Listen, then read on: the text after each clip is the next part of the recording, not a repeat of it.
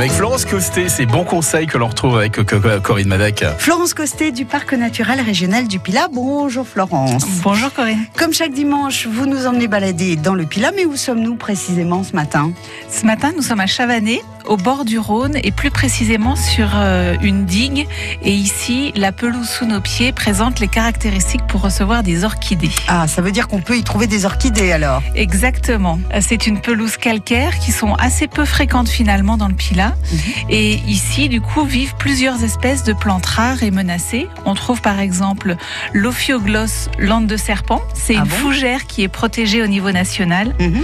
L'orchis militaire, une orchidée typique des pelouses calcaires ou encore la Barlia, c'est une orchidée méditerranéenne celle-là. Alors c'est un site particulièrement intéressant et c'est pour ça que vous l'avez choisi ce matin? Oui, parce que nous voyons ici des plantes rares, mais ce site est aussi dans l'actualité du parc du Pilat. Depuis la semaine dernière, nous y conduisons une intéressante opération de préservation de la biodiversité en partenariat avec la Compagnie nationale du Rhône. C'est les propriétaires de ces parcelles. Et en quoi consiste cette opération? La flore présente ici est liée à la qualité de cette prairie calcaire, comme je vous l'ai dit. Mhm. Donc pour préserver les fleurs, on va essayer de maintenir la qualité de la prairie. Mais il y a besoin d'intervenir pour ça? Actuellement, sur cette pelouse apparaissent des pépines, des pruneliers aussi, qui ont tendance à refermer le milieu.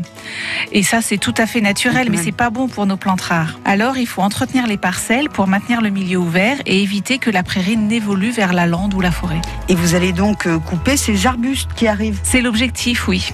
Exactement.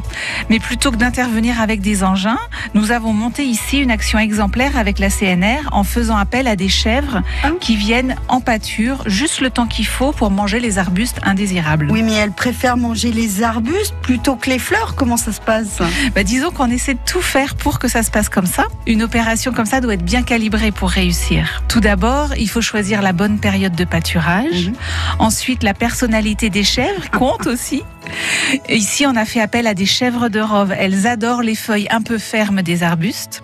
Et puis, enfin, il faut conduire le troupeau pour garantir le succès de l'opération. Et à Chavanais, c'est leur berger qui les accompagne. Voilà, et en fait, c'est lui qui choisit ce qu'elles mangent. C'est incroyable. Mais on peut les voir, ces chèvres, le long du Rhône? Oui, bien sûr. Quand vous vous promenez sur le sentier qui longe le fleuve, vous pouvez les apercevoir. Elles ont de belles grandes cornes ah. torsadées. Non seulement cette opération est bonne pour l'environnement, mais en plus, elle favorise le pâturage et anime nos territoires. C'est pour ah. ça qu'on aime bien ce type d'opération. C'est une super initiative, les chèvres à la rescousse des orchidées.